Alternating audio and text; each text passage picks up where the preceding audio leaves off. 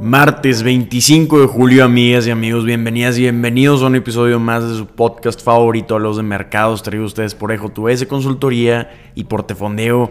Bienvenidos al podcast que los llena de las noticias más importantes e interesantes sobre economía, finanzas y negocios. El podcast que siempre los mantiene informados y con muchísimos temas de conversación. Empezamos. Empezamos hablando de cómo amanecieron los mercados. El día de hoy amanecimos con mercados flat, sin movimientos. Tenemos al Dow Jones antes de la apertura cayendo un 0.03%, al Nasdaq cayendo un 0.02% y al SP 500 también cayendo lo mismo que el Nasdaq. Están esperando los inversionistas los resultados más interesantes que probablemente tenemos para esta semana, que son los de Microsoft y Alphabet que van a estar presentando sus resultados el día de hoy después del cierre del mercado. Ayer fue un gran día para el Dow Jones que registró su racha de ganancias más larga desde febrero de 2017. Es el decimoprimer día consecutivo en el que el Dow Jones sigue pintado de verde, subió 183 puntos ayer o un 0.52%, que esto ya es impresionante. El S&P 500 y el Nasdaq subieron también un 0.40% y un 0.19% respectivamente, donde estuvo la mayoría de la atención de los inversionistas fue en el sector energético, que fueron los mayores ganadores del S&P 500 con un aumento este sector de 1.7% en las acciones después de que los futuros de petróleo y la gasolina alcanzaran sus máximos en tres meses. Tenemos al West Texas Intermediate en los 78.84 dólares por barril, incrementando un 0.13%. ¿Esto a qué se debe? Pues ayer bueno, antier domingo Chevron presentó sus resultados trimestrales, sus acciones ayer cerraron un 2% arriba después de superar las estimaciones de los analistas, entonces esto impulsó el mercado energético. Además de los resultados trimestrales, como estábamos comentando la semana pasada y también el episodio de ayer, tenemos también la reunión de política monetaria de los miembros de la Reserva Federal. Esto pues va a ser una decisión de política importante en la que se espera ampliamente que la Fed eleve sus tasas en un cuarto de punto porcentual al final de su reunión el miércoles de esta semana, que es mañana. Todos van a estar esperando los comentarios de Jerome Powell para darse una idea de la posición del Banco Central de Estados Unidos sobre lo que va a estar sucediendo durante la segunda mitad de 2023 y probablemente en el arranque de 2024. Como comentamos ayer, presentan resultados esta semana el 40% de las empresas del Dow Jones, el 30% del S&P 500, entonces va a ser una semana muy activa que podríamos decir que oficialmente empieza esta semana. También algo interesante que vimos ayer fue de lo que estábamos comentando sobre el Barbenheimer, donde los lanzamientos de Barbie y Oppenheimer generaron más de 300 millones de dólares en ventas de boletos en Norteamérica del día viernes al domingo, que esto pues es una señal de que están saliendo los consumidores listos para gastar en entretenimiento, buena señal, buena fortaleza de la economía del consumidor, pero también vimos que benefició a las acciones de Mattel, que es la empresa detrás de Barbie, subió un 1.8% ayer, IMAX subió un 2.9% debido a que la de Oppenheimer fue grabada en IMAX y lo recomendado es verla en un cine IMAX. También vimos que las acciones de AMC Entertainment Holdings, esta empresa de cine estadounidense, subió ayer sus acciones un 33%, no tanto por Barbenheimer, fue impulsado por eso, pero también el viernes vimos que un juez rechazó un acuerdo que había permitido a la empresa emitir mucho más acciones, entonces esto le gustó a los inversionistas y por eso vimos este incremento importante de 33% en las acciones de AMC.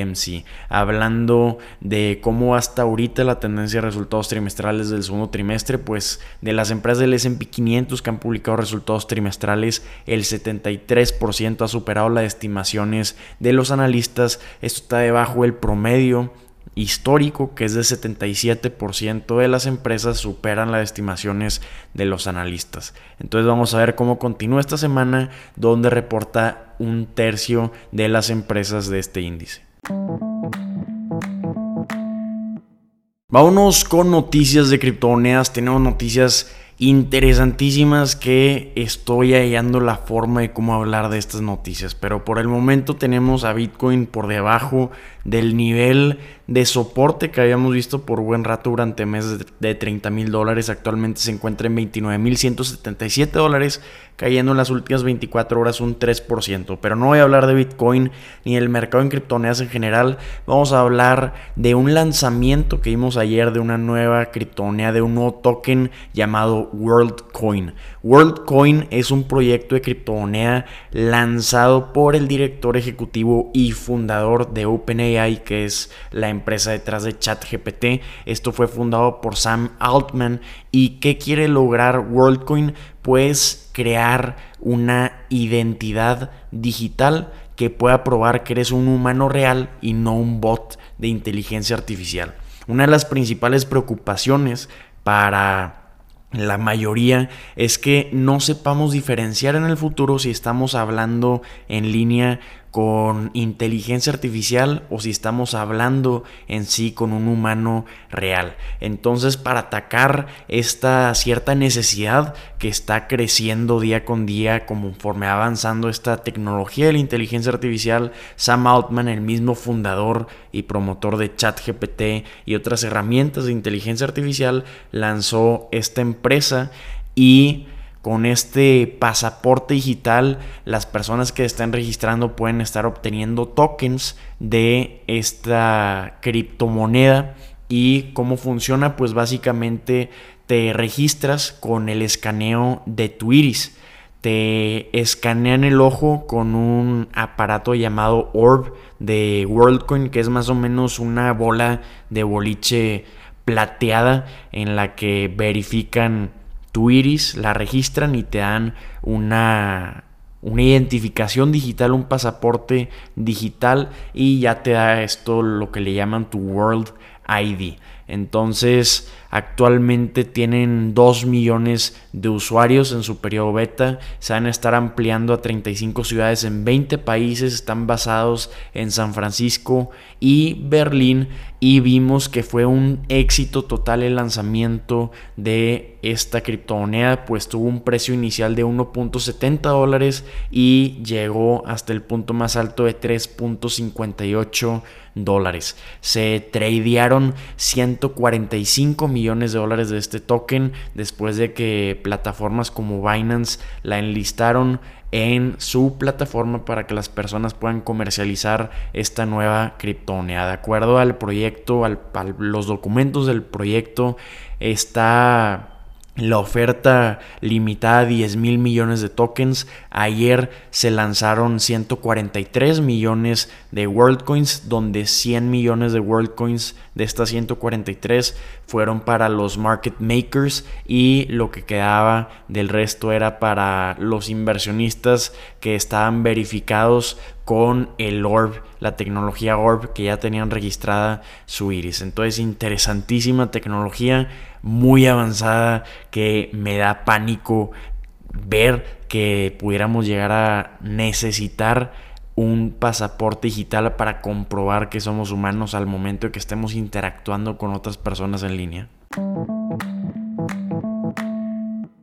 Vámonos con noticias de Adidas, pues esta empresa va a estar presentando sus resultados trimestrales la semana que entra el 2 de agosto. Estarán preguntando de tantos resultados que tenemos esta semana, ¿por qué estamos hablando de Adidas? Porque van a ser unos resultados trimestrales muy interesantes. Esta empresa de calzado deportivo, de vestimenta deportiva, tiene un valor de mercado actualmente de 35.440 millones de dólares. Está evaluada 141 veces sus utilidades y sus acciones han incrementado un 40.94% este año. Sin embargo, desde su punto más alto de 2021 están abajo un 46%.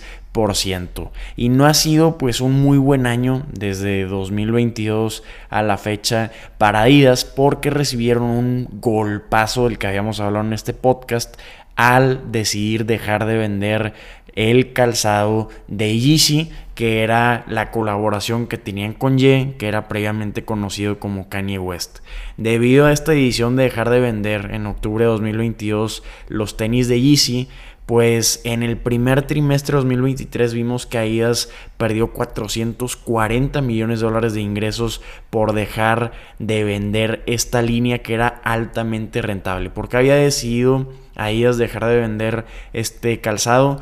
Después fue debido a que Kanye West había lanzado una serie de comentarios antisemitas que causaron pues muchísima controversia entre el público. Pero estamos viendo que actualmente antes de que presenten los resultados trimestrales para el segundo trimestre la semana que entra, pues Financial Times está anunciando Adidas recibió más de 508 millones de euros de pedidos, que son 565 millones de dólares de pedidos para 4 millones de pares de calzado de Yeezy sin vender. Esto supera con creces las previsiones más optimistas que tenía Adidas. Este fuerte interés en la primera tanda de ventas en línea podría salvar a Adidas de tener que registrar otra depreciación más en sus acciones. Entonces van a ser unos resultados muy interesantes los que vamos a estar viendo la semana que entra. Si es que se confirma